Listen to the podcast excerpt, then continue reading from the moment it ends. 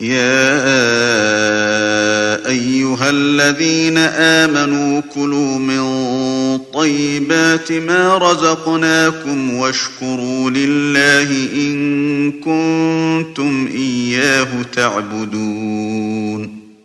إنما حرم عليكم الميتة والدم ولحم الخنزير وما أهل به لغير الله فمن اضطر غير باغ ولا عاد فلا إثم عليه.